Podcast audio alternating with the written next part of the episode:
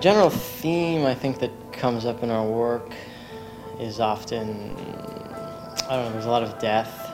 It's the inevitable end to all our lives, and I guess it's, it's what's inevitably a part of all of us, and it's just one of our fixations in our work.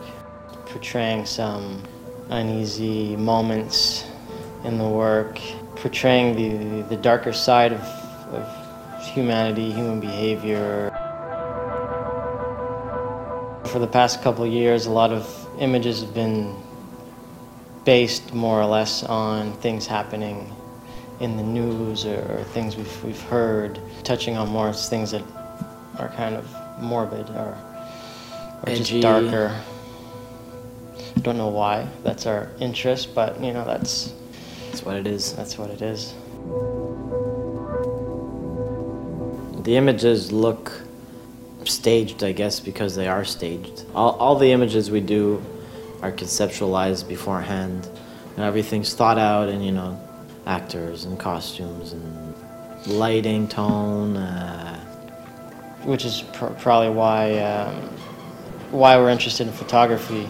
You have the challenge of, of getting your message across in one frame by the use of all these different things, you know. I mean, once we have an idea set down, we gotta decide if if we're gonna do it in studio or if we're gonna do it um, on location. Normally, if it's an interior, we'll do it in studio just because it's easier to have total control. We can also do an exterior in studio, which we've done uh, in natural selection and rescue effort. So once we got that down, then you know we'll get into either the location scouting or the production, actual set building, and then it's just you know getting the props, getting the, the subjects, lighting, lighting tests, film tests, and shooting, and then there's all the post production work. But it takes about a few months to make one photograph.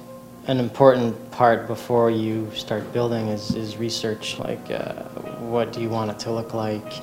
Uh, visiting different areas or visiting different similar rooms or, or just researching different different styles and things like that to really find what would work best for the image and then kind of modeling the sets based on our research. So that's also a big step.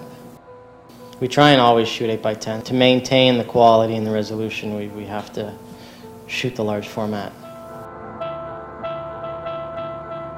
why people are going so big is to really try and get like life size and really be able to get into the image because if an image is, is small it's hard to really get absorbed by it but if the image is as big as a wall It's as though almost you're there. If you, if you can look at an image and, and, and see all the details and see all the little things in the corner of a room or you see little clues that have been laid out within a scene or something. In general, I mean, the idea is to, with the images, is to just create a dialogue between the viewer and the, the subject matter that's being presented.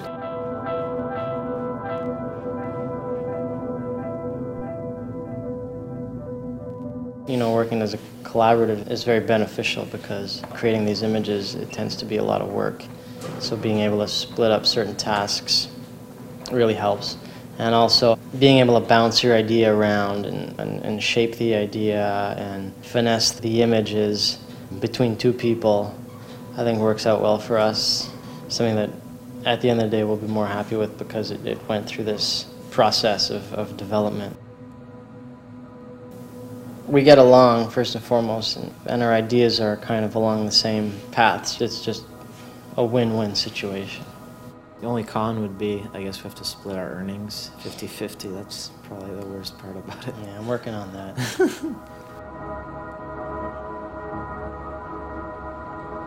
I mean, I wouldn't want to live any other lifestyle. I mean, we, we're our own boss. We, we work on what we want to work on. Uh, we're fortunate to, to get grants from the government to finance the production of our work, which, if we didn't have that money, I don't think we could do what we're doing because the expenses are so high. We've never really pushed to try and get like commercial work. Um, we've been busy enough and fortunate enough to make a living just doing art. So I mean, between like shooting a like a box of Kleenex or making something like this, I'm definitely gonna choose this.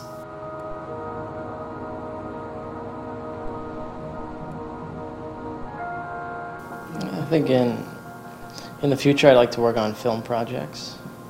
I think we've we've expressed ourselves quite a bit through photography, and uh, it would be interesting to explore the different, you know, the different form of expression that you can get across in film And also installations. installation work. Trying to, you know, do different, uh, work in different mediums. But, you know, hopefully still making art in 10 years.